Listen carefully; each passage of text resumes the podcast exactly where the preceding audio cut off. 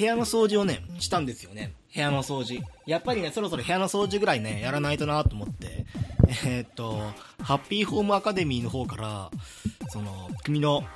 部屋のね、美的センス、設置物、あと風流とかね、風流？えっと、風流じゃないね、風水とかね、その辺を、まあ、ちゃんとやってるかなっていう、君の家は一体、どんな素敵なお家なんだろう、点数をつけてあげようっていう、動物の森でよくある、あの、ハッピーホームアカデミーから、あの、マイナスがすごすぎて、マイナスがオーバーフローしちゃって、君の部屋の点数は AZ02A みたいな、点だって言われて、は？みたいな。だから AZ02A 点だみたいな。そんな感じになっちゃったんで、部屋の掃除をしようかなと思って、えー、面白くなければゲームじゃない、えー、パーソナリティのマグです。よろしくお願いしますと。まあ、いきなり何を言ってるんだっていうところから始まるんだけれども、えー、部屋の掃除をしまして、と言ってもね、部屋の掃除って言っても、その自分の部屋だけじゃなくて、自分のその 1K の部屋、えー、キッチンもあるしね。あとは、えっ、と、風呂場とかね、それもあるんだけれども、とりあえずこの7畳の自分の住居スペースだけをどうにかしようと思って、埃もすごいし、あの、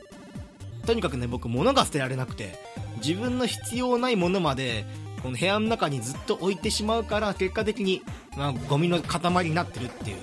おかしいね。買った当初は、ああ、これはもうすごくいいもんだと思って買ったのに、2ヶ月もすると、あれこれなんで買ったんだっけなっていう。そんなことをね、思うことが多いから、まあ、とりあえずね、もう、えー、っと、5月に入ったし、ゴールデンウィーク中に部屋の掃除しようと思ったら、ゴールデンウィーク部屋の掃除してなかったから、とりあえずこの土曜日にやっちゃおうかなと思って、もう一気にね、あとはもう自分との勝負なんで、あのもう必要なもの、必要じゃないもの、これもゴミだから全部捨てようっていう。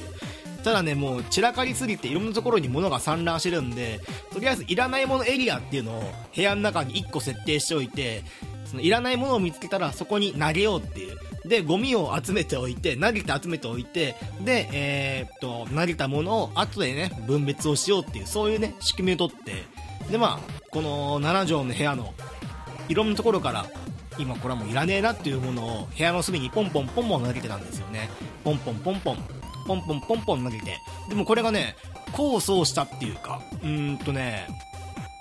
なんて言うんだろうね。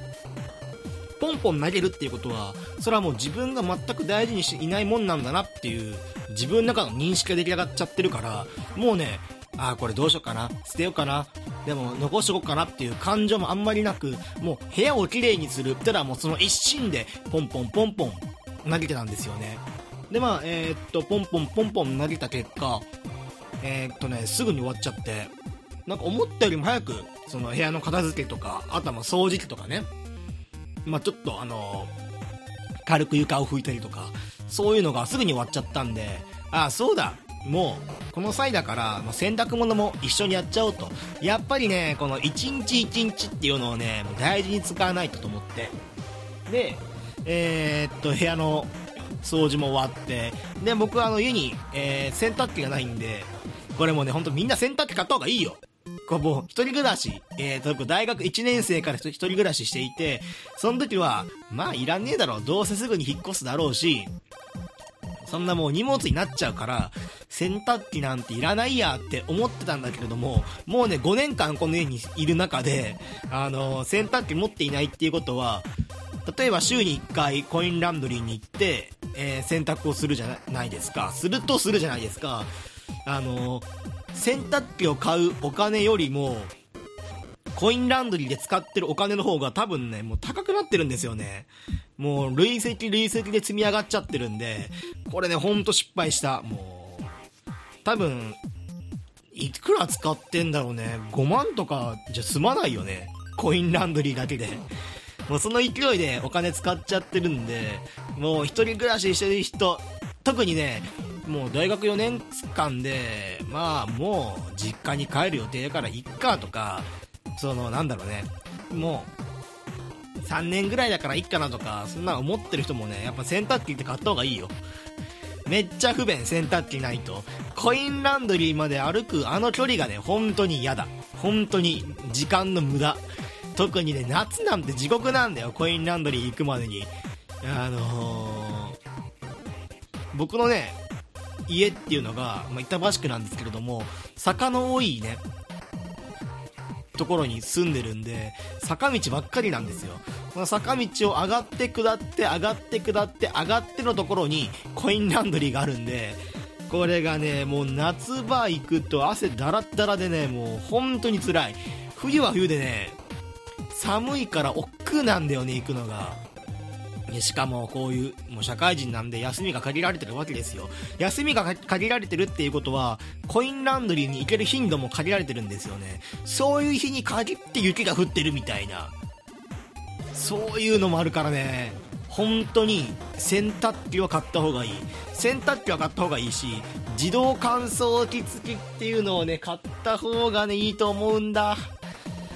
ちょっと高いんだけどお高くなるんだけどやっぱりね時間と便利さと面倒くさいやつにはね勝てない。あのー、あ自動乾燥機ついてるともう干す干さなくていいから楽なんだよねもう。そういうのをね買った方がいいよっていう先輩からのアドバイスね。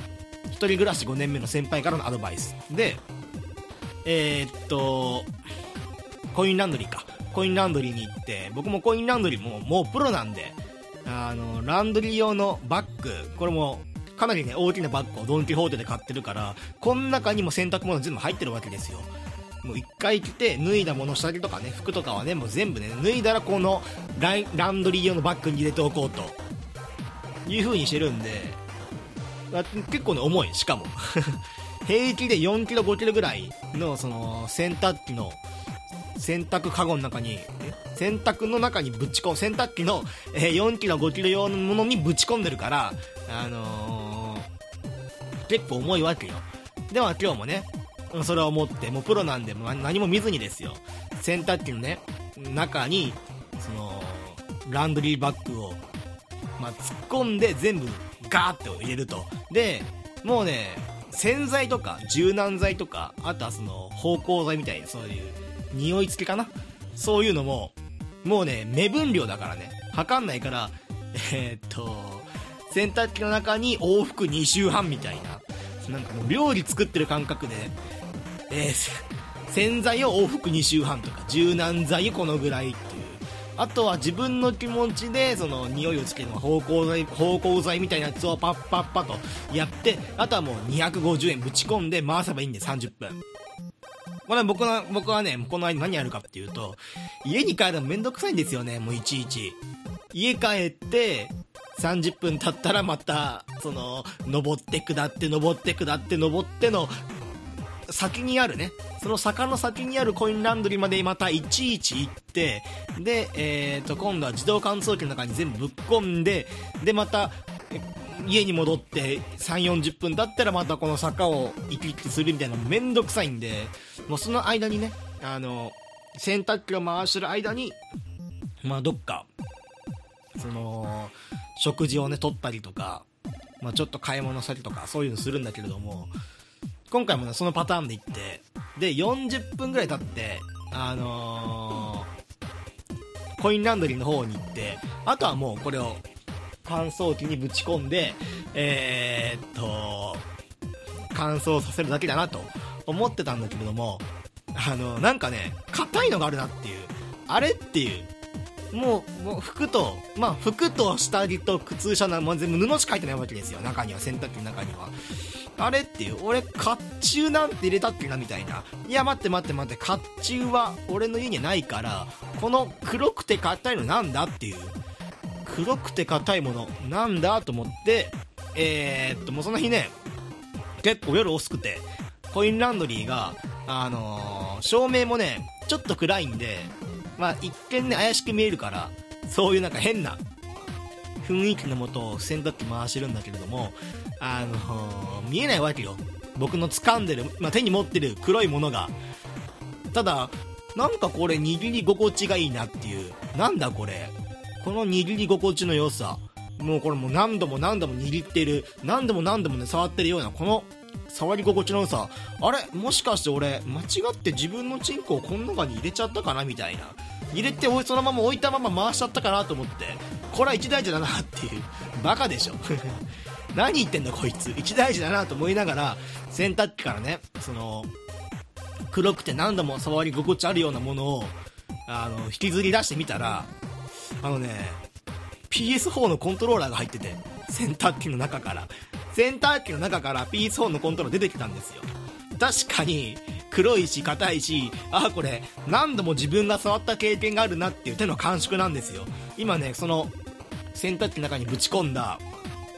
PS4 のコントローラーをね、こうやって持ってるんだけれども、ちょっとね、匂いがいい。いい匂いするの、今僕の PS4 のコントローラー。だけれどもさ、これ、絶対死んだなと思って、いやー、これもう絶対死んだって。まあ、一応ね、コントローラー、いやー、防水なんてないでしょう。この穴、例えばこの、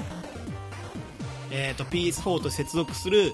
えっ、ー、と、USB の端子の部分とか、水とかもう絶対 NG でしょ。てか、ここに基板があるんだから、この中に水が通った時点でも終わりでしょ。あとはこのマイクの部分か。マイクもね、端子があるから、ここに水が入ったらダメでしょ。で、こっから中に入って、中のこれも全部ダメでしょ。もう PS4 のコントローラー間違えて、洗濯機の中にぶち込んでて、なんで？と思うんだけれども、分かったのが、部屋の掃除してる時に、必要なものエリア、必要じゃないものエリアに、何も見ずにポンポンポンポン投げながら掃除したじゃないですか。そのタイミングで、洗濯の、洗濯用のランドリーの、えっ、ー、と、バッグ、巨大バッグの中に、間違って PS4 コントローラーをポイって投げたんだろうね。で、それに気づかずに、洗濯に行っちゃって、コインランドリーの中もね、あの、洗濯機がドンと置いてあって、えっ、ー、と、コインランドリーのバッグを、その、洗濯機の口のところに覆いかぶさるようにバッて入れてるから、中身は何も確認しないんですよ、僕。もう大丈夫だと思って。これをね、これ洗濯機ね、思い出した洗濯機のミスもう一個あって、あの、ワイシャツの中にボールペンを入れたまま、あの、洗濯機回しちゃったせいで、洗濯物がインクまみれになったこともあったしね、そういえば。そういうね、反省を生かせないまま、今回この税込み価格6500円する、プレイステーション4のコントローラーを、洗濯機に回しちゃって、参ったなっていう。で、でもこれでもね、これはあの、世界のソニーがね、作ってるコントローラーですよ。もはやね、もう、せか、えー、ソニーの技術力は世界一とよく言ったもんですよ。これはあの、USB に挿して、で、パソコンでね、あの、読み取らせてみて、動くかなと思ったんですけどね。うーん。認識はするんだけれども、コントローラーがね、1ミリも、えー、動かないっすね。PS4 の LED のこの LED の部分ね端子っていうかその USB を挿すところの上にある、えーと、LED のランプ。これがね接続した当初は緑色に光るんだけどちょっとするとねすぐ赤色になってでこの USB のもう端子の部分が水に、えー、水にね使っちゃってダメになっちゃってるからすぐに USB の認識,、えーと認識ができなくなって接続が切れてしまうっていう。もうさもう金ないんだからさ PS4 のコントローラーをまさかそんな洗濯機の中にぶち込んでると思わないからこっちも。もうこれもね結構ねあのー、僕のまあいい味方ですよ。もう去年の5月から買ってどんなね雑に使ってもその故障っていうかそういうそういうなんかもうガタがつかなかった PS4 のコントローラーがあーでもさすがに洗濯機の中にぶち込んだら NG だよな。そりゃ NG だ。分かってる分かってる。NGNG っていうことで僕の PS4 のコントローラーが死にました。Amazon でねポチってすぐにえー、っと Amazon で買うとちょっと安いからね5500円ぐらい。いやーやっちゃったなもう。なんで確認しないんだろう。ランドリーバッグの中をぶち込む時に。ちょっと見りゃわかるじゃん。なんかや変な黒いものが入ってるぞっていうのに。もうやらかしたっていう話。みんな気をつけてね。というわけで今回オープニング終わり。えー、っとねジングル挟んで今回のゲームの紹介いきたいと思います。よろしくお願いします。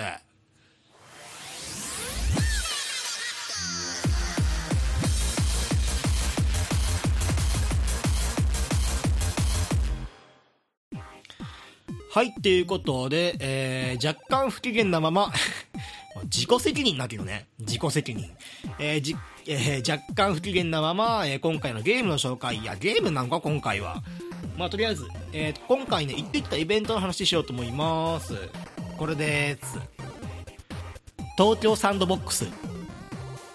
えー、東京サンドボックスっていうね、インディーズゲームの祭典。まあ、えー、っと、展覧会かな。これからこういうゲーム、自分のそのインディーズだけれどもデロッパーではこういうゲームを制作していますよっていう。で、その、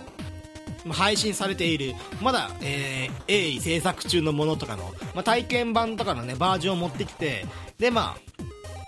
僕の言った5月14日っていうのが、5月14日が一般の日で、あとのなんか5月13、12とかは、プレスデーとか、あとはそのゲーム開発者の、その勉強会みたいな感じだったんだけれども、僕のね、行った5月14日っていうのが、ちょうどインディーズゲームの、えーっと、一般の公開日。でもね、世界、いろんなね、国からね、えーっと、その、インディーズゲームの出展がされていて、まあ日本はね、もちろんなんだけれども、なん、えーっと、あとはね、韓国とか、あとはヨーロッパ、アメリカ、あとはね、アジアのどっか、多分台湾のゲームの制作者とかかな。日本語もね、あのーすっごくできる、あのー日本語も喋れる海外の方が、えーっと、そのブースに付き添ってもらって、で、プレイとかしてると、そのゲームの説明とかね、操作方法とか世界観とか、まあこういうコンセプトで今作ってるんですよっていう。で、今この自分のバージョンっていうのは、現段階ではこういう感じなんだけれども、今後はこういう、えー新しい新機能も、えー付け加えますよみたいな、そういうね、説明とかをしてくれる、そういう、まあ、秋葉原であったその展覧会っていうのがあったんだけれども、まあね、面白いね、やっぱり。入場料はね、ちょっと2000円ぐらいするんだけれども、やっぱりね、いろんなゲームが触れるっていうのはね、いいことだね。しかも最近は、あの、僕、スティームとかね、よく遊んでるんで、特にインディーズゲームっていうのが、あの、かなり注目して、やってるジャンルなんだけれどもね。ただね、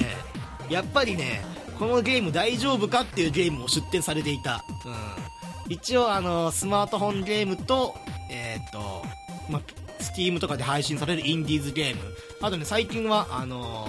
PS とか、えーと、Xbox とかでも、インディーズゲームっていうのが、あの、精力的にね、配信されてるんで、まあ、そっちにも配信予定ですよっていう会社もいろいろあるんだけれども、あのーこういう場で、まさかのね、映像出展だけですよっていう、これもしかもインディーズじゃなくて、ちゃんとしたゲーム会社のゲームを見ちゃって、で、お、これどういうゲームなんかなと思って、説明を受けてね、あとはその、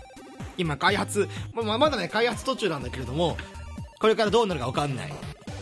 これからどうなるかわかんない開発途中のゲームのね、えーと、まあ紹介動画を見て、このゲーム大丈夫かなっていう、正直ね、そういう、えーと、多分出店数が40とか、そのぐらいなんだけれども、その中で3、4社ぐらいのゲームに関しては、いや、このゲームはちょっとっていう、これ言っていいもんなんかね、こういう場所って。え、これってちょっと変じゃないですか？みたいな。変じゃないですかっていうか、その、ちょっとこれはないなっていうゲームが結構あったりとかして。で、一応その、ポスターじゃないんだけれども、まあ冊子みたいなのもらってね。えー、っと、このポッドキャストで喋るために、冊子とかもらったんだけれども、いやー、名前言っちゃダメでしょ。この、このゲームの名前言っちゃダメでしょ。うーん。ゲーム会社の名前も言っちゃダメでしょ。っていうね、そういうゲームもありながらよ。でやっぱりね、人気なブースっていうのが、えっ、と、VR 系、バーチャルリアリティ系のゲームのブースっていうのはすごい人気があって、あのね、あバーチャルリアリティあの仮想空間の中に自分が入り込んででその手とかを動かして、まあ、実際にね自分、えーっとヘッドマンディスプレイをして、えー360度あの自分のその画面の画面っていうか自分の真後ろまで見えるみたいな。なんて言うんだろうね。テレビ画面だとその自分が、えー後ろにいてテレビ画面が前にいる感覚なんだけれども VR でヘッドマウントディスプレイしてるっていうことはゲームの世界、えーこの箱の中に作られたゲームの世界の中に自分が一人立ってるような感じ。で自分がね実際にくるくる回ることでその箱の中にゲームの世界の映像っていうのがあるんでその自分のちょごめんねゲームの箱の中に自分が一人立ってる感触だからどこを見渡しても360度見渡しても違和感なくそのゲームの映像が見られるみたいな。でそのゲームの映像が見られることによって自分のね自分があたかもゲームの世界に入り込んだような体験をするっていうのが、えーバーチャルバーチャルリアリティなんですけれども。でえーっと特にねバーチャルリアリティ系はねやっぱり人気がある。あのまだね所有数的には日本だとねそんなに普及はしていないんだけれどもでもそのやっぱりこういうねお金を払ってまで行くようなそのゲームの展覧会に来てる人たちっていうのはやっぱりその VR のことは認知してるんであのー結構人気があってでその中でも人気があったゲームについてね僕体験したやつについて紹介するんですけれども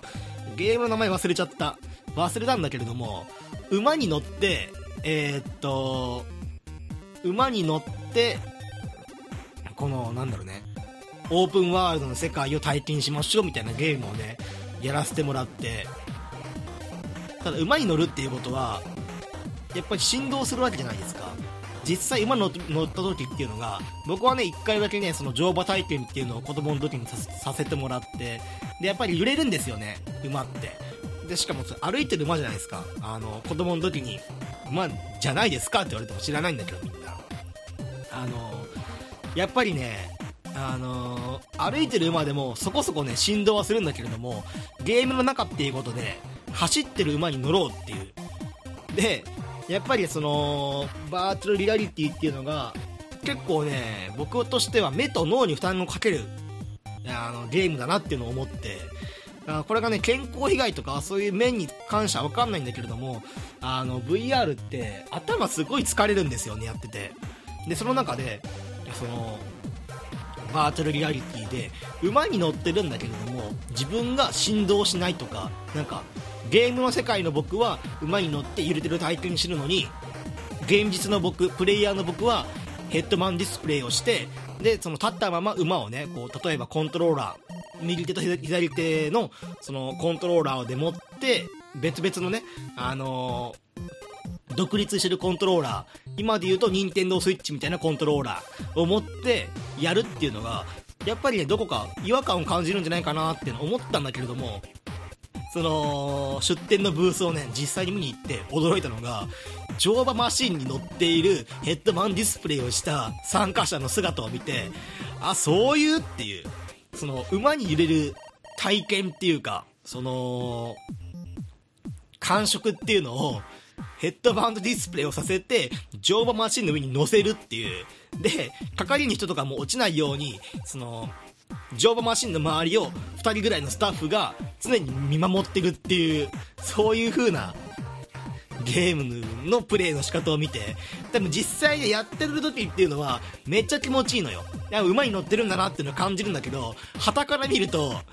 乗馬マシンに乗りながらあのヘッドマンディスプレイをしてる怪しい人がいるなっていう風にしか見えなくて。でしかもこのゲームが例えば世の中に配信とかされたとしてこれはもう乗馬マシンがないと楽しめないような VR なんじゃないかっていう。VR ってねまだまだねあの発展途上っていうか流通させるにはまだまだ発展途上の部分が大きくて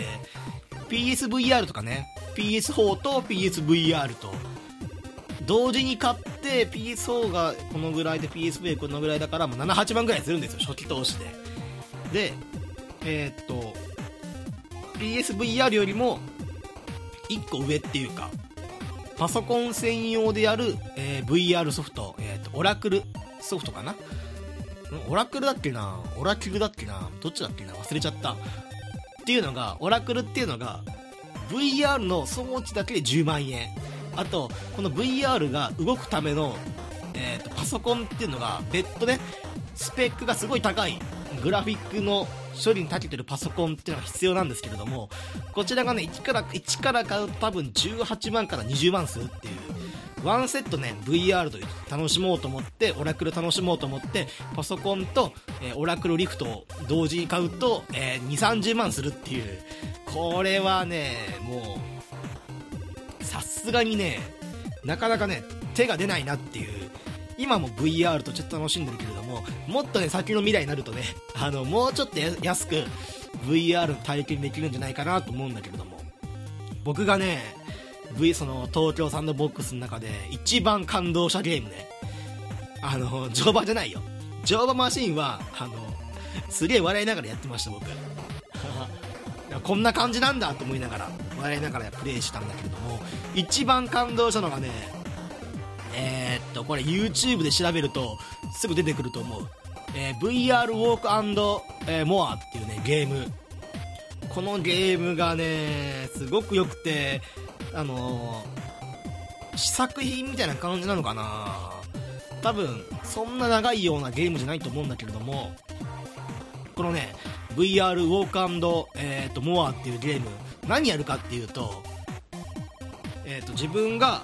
えー、っと主人公が、えー、魔法少女になってこれね体験版の話ね体験版。体験版の話なんだけれども魔法少女になって檻の中に捕まっている女の子を、えー、救うために、え鍵を探すっていうゲーム。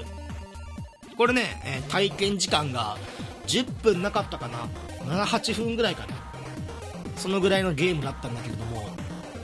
まずねあの VR ウォークモアっていうことでこのゲーム移動方法っていうのがあの独立してるコントローラーあの右手と左手に独立してるコントローラーを持ってあともちろんねそのヘッドマンディスプレイをしてで実際に手と足を動かすことによってあのキャラクターが前に進みますよっていうゲームなんですよ。いやこれがね実際にあ自分が歩いてるんだって感触が楽しめるっていう。でしかもよその前にヘッドマンディスプレイをしてでもね不安だったのが僕メガネしてるからその辺がその不安であのあれもしかしたらぼやけるんじゃないかなっていうもうグラフィックがぼやけちゃってそのメガネの、え度度数とヘッドマンディスプレイの映像っていうのがなんかリンクとかしなくてなんかぼやけるんじゃないかなと思ったんだけれども全然ぼやけなくてこれびっくりした。この前この前で言ってももう去年の3月か。去年の3月にえーと、VR の体験会に行った時にはもうグラフィックがねボケボケになっちゃってゲーム半分ぐらいしか楽しめなかったのが今回やったらこのセッティングの仕方が良かったのかな。あのやっぱりあの開発者の人が出店のブースにいるからもうその人に完璧にそのなんだろうねメガネの、えーとヘッドマンディスプレイのセットをしてもらったおかげでもうね目の前にはもうその主人公がいる部屋の小屋の中。で、あの、まず一番最初に言われたのがそのブースの人に言われたのが、えー、っとじゃあまず自分の、えー、っとちょっと下の方を見てもらって、えー、自分の下半身が映ってるか確認してくださいって言われるんですよ。で自分の下見るんですよ。もうね自分の足がねさっきまではねあのマッサージ屋の兄ちゃんにはあのあれ昔スポーツがやってましたっていう風に言われるようなあのごっつごつのね僕の太ももがあのもう可憐な少女のスカートを履いてニースをしてニースの色もねえ、えー、っとオレンジと青の装飾をされたそのあオレンジと青でレタリングされてあるニースを履いた魔法少女の足になっててマジかみたいな。あれあのゴツゴツの兄ちゃんも兄ちゃんでこいつデブだけどまあいいや昔スポーツがやってましたって言ったら喜ぶんだろうなっていう風なそれも打算を秘めたようなもう接客をするためのあのー、昔スポーツやってました？じゃない。もうね僕の足がもう魔法少女な 魔法少女の足？もう可憐な少女の足になっていてでその次にやるのがであのコントローラー握ってもらってグーパーグーパーやってくださいっていう自分の指が今ちゃんと動いてますか？っていうのを確認するんですよ。でそのその時僕あの手をね後ろにしてたんでちゃんと手をあのヘッドマンディスプレイで見れるようなところに 見れるようなヘッドマンディスプレイがその映るような位置までまあ、要はもう自分の目の前にですねあの手を持っていってグーパーグーパーすると指のね可動がちゃんとしてるんですよね。指のね5本指1本1本がちゃんと動くように設定されていてわーみたいな。でしかも自分の手も可愛いっていう。これだよこれと思って。であその後にやるやるのがじゃあちょっと右を向いてもらってあの鏡の方を見てくださいと。もう鏡と思ったら実際にね自分の体も右に向けてえー、っと右に向けて鏡の方を見るとそこにはねもう可愛い美少女が映ってんの鏡の中に。俺じゃんってこれ。これやったーって。もうね現実世界にいる必要ねえわ。だって鏡の中の僕めっちゃ可愛いもん。今鏡の中に映ってる僕っていうのが可憐なね魔法少女でちゃんとそのもうどこからどう見ても魔法少女ですっていう格好した僕が映ってて最高だなって思ってこの世界にずっといたいって思いながら。でえーあとはもう、えーチュートリアル的にその目の前にあるろうそくと、えーリンゴ掴んでみてくださいっていう。結構ね最初難しいんですよね。距離感っていうのがつかめなくて。机と自分の距離感っていうのがつかめなくて。結構ねギリギリまであの前の方に進んで取らないとあのリンゴもロースコも取れないような位置に置いてあって。でえーっとその後にまあ、とりあえずあこんな感じなんだなっていうのを感じで握ってもらって。であリンゴ落とした時もあの実際に自分のね膝を曲げてかがむことでかがんで手を伸ばしてあのコントローラーでその A ボタンとかを触るとそのリンゴまだ掴めるみたいな、まあ、そういうところまで行ったんでじゃあちょっとあの外に出てえーとむえー、と外に出て蝶々を追いかけてくださいと。蝶々を追いかけた先にその牢屋の中に捕まっているお友達がいるから、まあ、そこまで行ってみましょうと言う言うんですよね。で歩くだけじゃなくて走ることもできるんで走って、えーっと実際に自分がその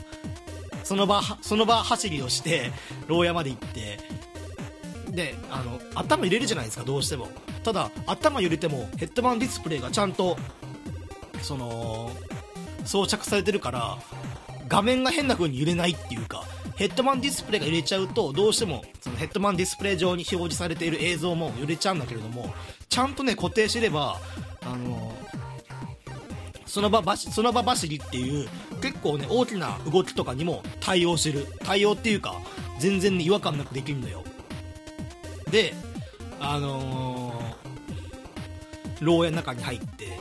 であ女の子いるなみたいな。じゃあ今度右を向いてもらってあの小屋の中に、えー、と魔法のえー、っと本があるんでそれ取りに行きましょうかって言われて、ういって言いながら、走るよ、また走るよってまた走って、魔法の本を取って、で、魔法の本をね、取ると、なんか自分魔法を覚えるんだって。で、えー、と、この魔法の使い方っていうのが、B ボタンを、すいません、えー左手のボタンを押しながら、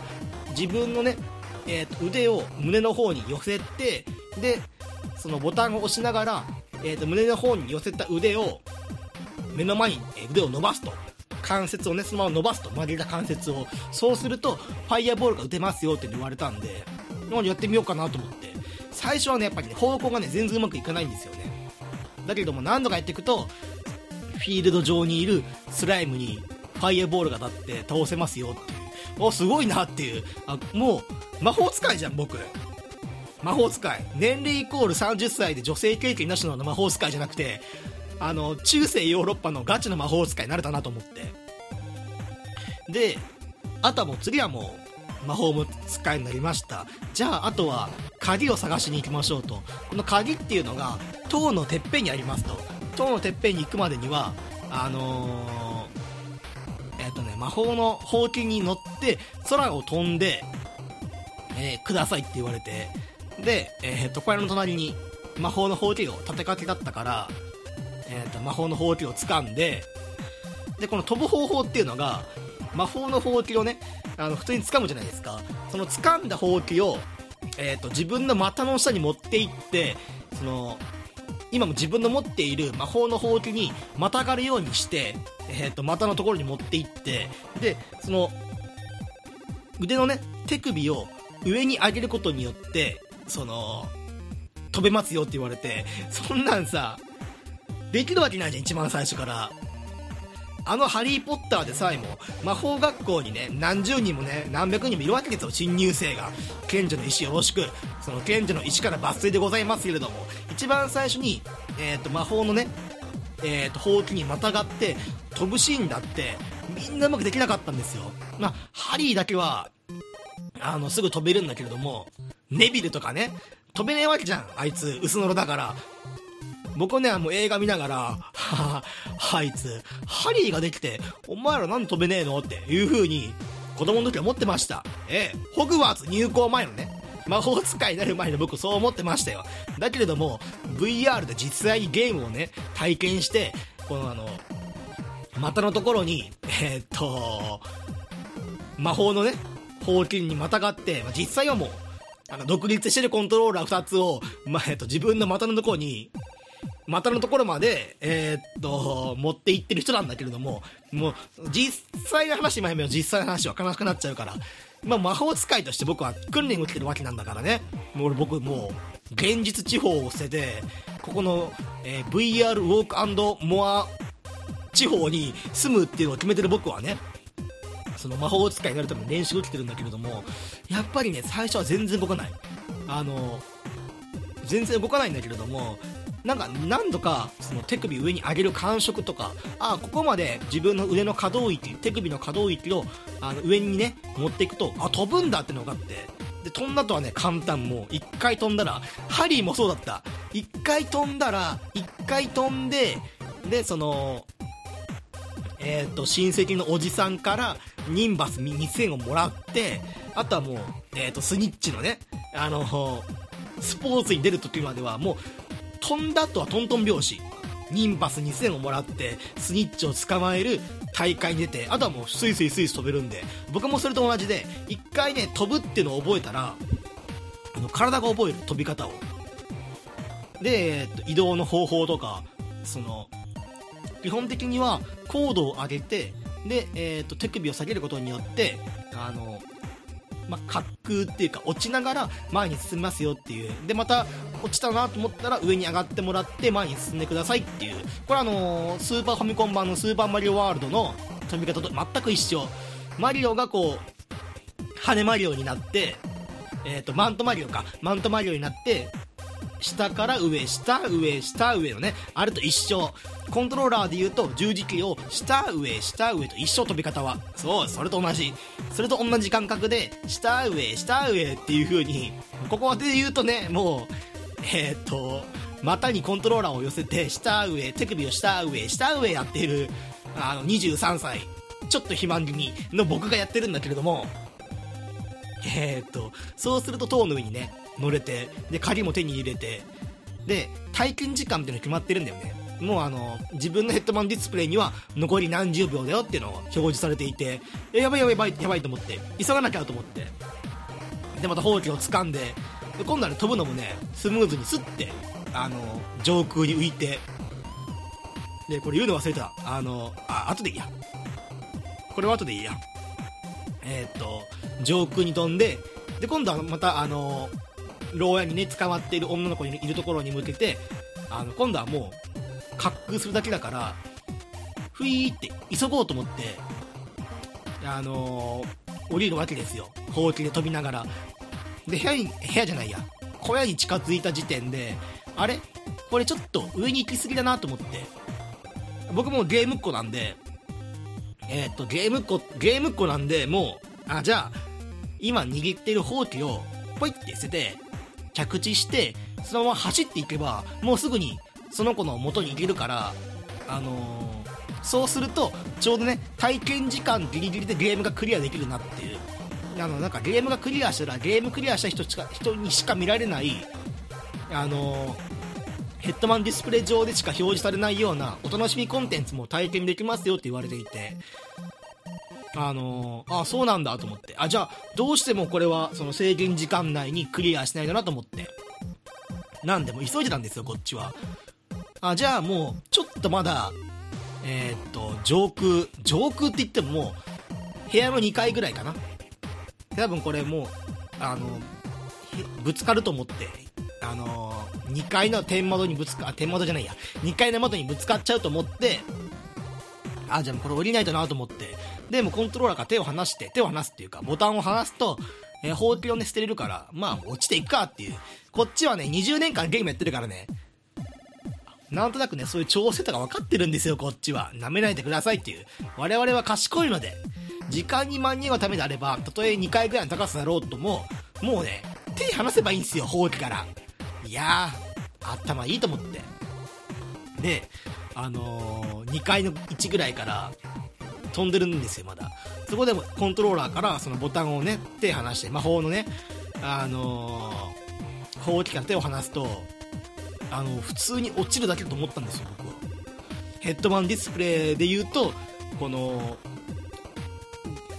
あの落ちるような映像が流れると。で、あとはもう、落ちて、自分が着地をして、で、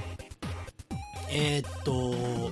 ローエンに走って、はい、ゴールだと思ったんだけども、ヘッドマンディスプレイ、あ、ごめん、魔法の方と手放した途端に、まあ、予想通り落ちる映像流れるんですよ。流れるんだけれども、もうね、脳みそが現実と認識してるから、体がね、すごい反応すんのよ。なんて言うんだろうね。あの、なんて例えたらいいんだろうね。あの階段あるじゃないですか。階段を下っていて、あ、あと1段で、あ、終わりなんだなっていうのを認識する状態で、あの、誤って2段に一気に落ちた場合、その時ってなんかみんな、ゾワっていうか、変な感触になりません？体が。その頭だけじゃなくてなんか例えば腕とか手とか他の全然関係ない器官とかがゾワっていう感じ。あの感じがね急にしてもう、ね、脳みそがねあっちの世界を現実と思い込んでる。これがねすっごいびっくりしてちょっと僕動けなかったもんその後。あのあと走るだけだったのに。係の人にも「大丈夫ですか?」って言われたんだけども。いやもうねだってこっちは2階から落ちたんだよ。現実地方の話で考えて2階から落ちたんだよこっちは。やばいじゃん。怖いじゃん。もう体がねすくむっていうかちょっと、ね、動かなかった。そこまでね VR ってすごいわ。本当に。あのー、グラフィックで言うと PS2 の後期から PS3 のまあ初期ぐらいのグラフィックなんだけれどもそれでも脳があっちを現実と認識し始めてた。たった5分のプレイで。これがねまあ怖かったその瞬間が。あっていう。自分の意識ではまあゲームだしなっていう風な認識だったのが脳みそは向こう現実を捉えてた。これがねまあ怖くて。VR ってあの多分怖いゲームとか作ろうとももっと作れますよ。バイオとかね。ただ、あの、なんて言うんだろう、バイオがそういう風な認識、えー、っとね、あれね、やりすぎると絶対ね、人に被害が出る、あんなの。例えば、なんて言うんだろうね、何回の例え話で聞いたんだけれども、例えばこのボールペン。このボールペンを、えー、っと、人間が催眠状態に陥って、今ね、ボールペンっていうのが、これは本当はこれあの、ボールペンなんだけれども、これはもう熱い鉄の棒ですよっていうのをその催眠にかかってる人に思わせるとそうした中であもうその術にかかってる人があこれは本当に熱い鉄の棒なんだっていうのを思い込む。これ100%思い込んだ状態でその人のその術にかかってる人の手にそのボールペンを当てると別に熱くないんだよ。だってボールペンだもん。ボールペンだけど熱くはないんだけれどもあのもう思い込んでるから。もう熱した鉄の棒だと。そうするとやっぱりねあの体が反応しちゃうんだって。体が反応してでしかもあのうわってびっくりするだけじゃなくてあのやけどの水ぶくれ水バレっていうんですかね。あのやけどした部分にリンパ腺がえー、っとねリンパ腺が何かしらねやけどした部分に送ってその傷を広げないっていうか、まあ、治癒能力と一緒なんですかね。リンパ腺をそのやけどした部分に送って水ぶくれを起こしますよっていうあれの同じことがね起きちゃうんだって。こことは違うその VR の体験のその人に説明してもらったんだけれどもなんかそれと同じことが起こるんじゃないかなっていう恐怖感を覚えたある意味。その人の思い込みっていうのが脳でまでもう脳まで騙しちゃう感じ。これがね面白いんだけれども悪い使い方するとマジでヤバいのが出来上がっちゃうなっていう。あのー、僕の脳はね完璧にねあの二次元の中にいました。あの世界にもういました。僕はあの時あの魔法使いでした。可愛いね女の子の。だけれどもあの、えー、VR をやって VR で死ぬほどね死ぬほど怖い体験をしたらあのー、本当に人間って脳死状態に陥るんじゃないかっていうことをね思った。VR の体験会で。あの、そういう話今日は。今日はねそういう話。あのね2000円払って。ああとごめんごめんごめん。まだまとめじゃない。まとめじゃない。あのねで、体験終わったじゃないですか。VR ウォークモアの。ごめんね、何度も何度も話が、あの、行き来しちゃって、終わって、で、結構ね、酔っちゃったんですよ、VR 酔いで。あー、もうしんどいなっていう。やっぱりね、まだまだね、僕は VR になれる脳みそをしてないっていうか、もう脳みそが自分のことを完全に騙しちゃったから、あー、まだまだなと思いながら。で、ちょっと休憩がてら、あの、僕の後ろに並んでた人がいたんで、その人のプレイの様子をね、見てたんだけれども、あのー、やっぱり VR って、まだまだね、あの有線で繋がってるもんだから、しかもその、オラクルソフトかなオラケルソフトかな？オラオラケルリフトかな？覚えとけよ、その辺は。オラオラケルリフトで繋がってるから、あのー、有線で繋がってるんですよ。で、あ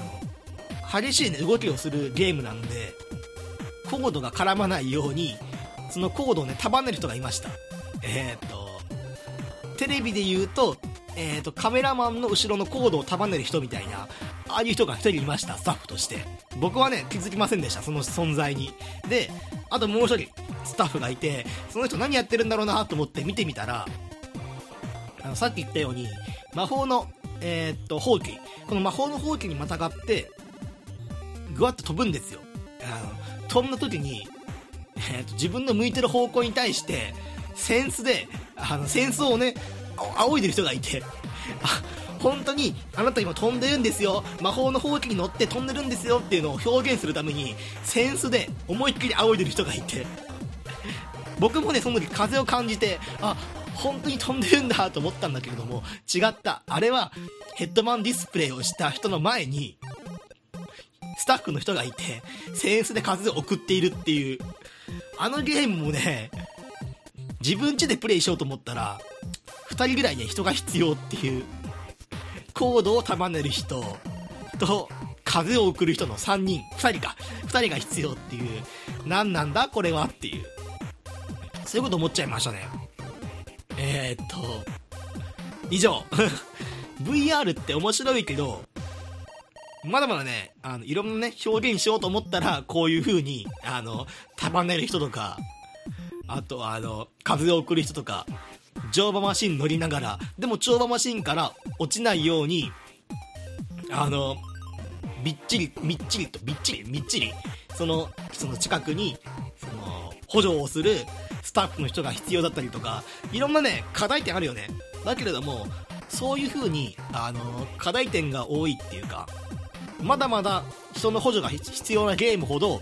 没入感ってすごいんだなっていうのを感じました。もしね、本当にね、みんなやってほしい。あの VR を。やって体験して、あの、あ、今脳みそが完全に勘違いしてしまったっていう感覚まあ、さっき言ったように、あの、2回ぐらいの位置から魔法のね、放棄を手放してしまって、あの、落ちてしまう感覚。あれをね、1回でいいから体験してほしいです。絶対にね、体が反応する。没入してればしてるほど、体がね、あの、すくむような思いをすると思うんで、ぜひぜひ、えー、やってみてほしいなと、そういう風に感じました。というわけで、今回もこの辺で、結局50分ぐらい喋ったね。えー、っと、このポッドキャスト、ツイッターもやっております。P が大文字、PODCAST アンダーバー GME、PODCAST アンダーバー GME、P が大文字、PODCAST アンダーバー GME、面白くなければゲームじゃないでも、検索が可能です。というところで、えー、今回はこの辺でありがとうございました。お聞きいただきありがとうございました。これからも定期的にポッドキャストを投稿しようと考えています。拙い喋りですが、購読していただけると幸いです。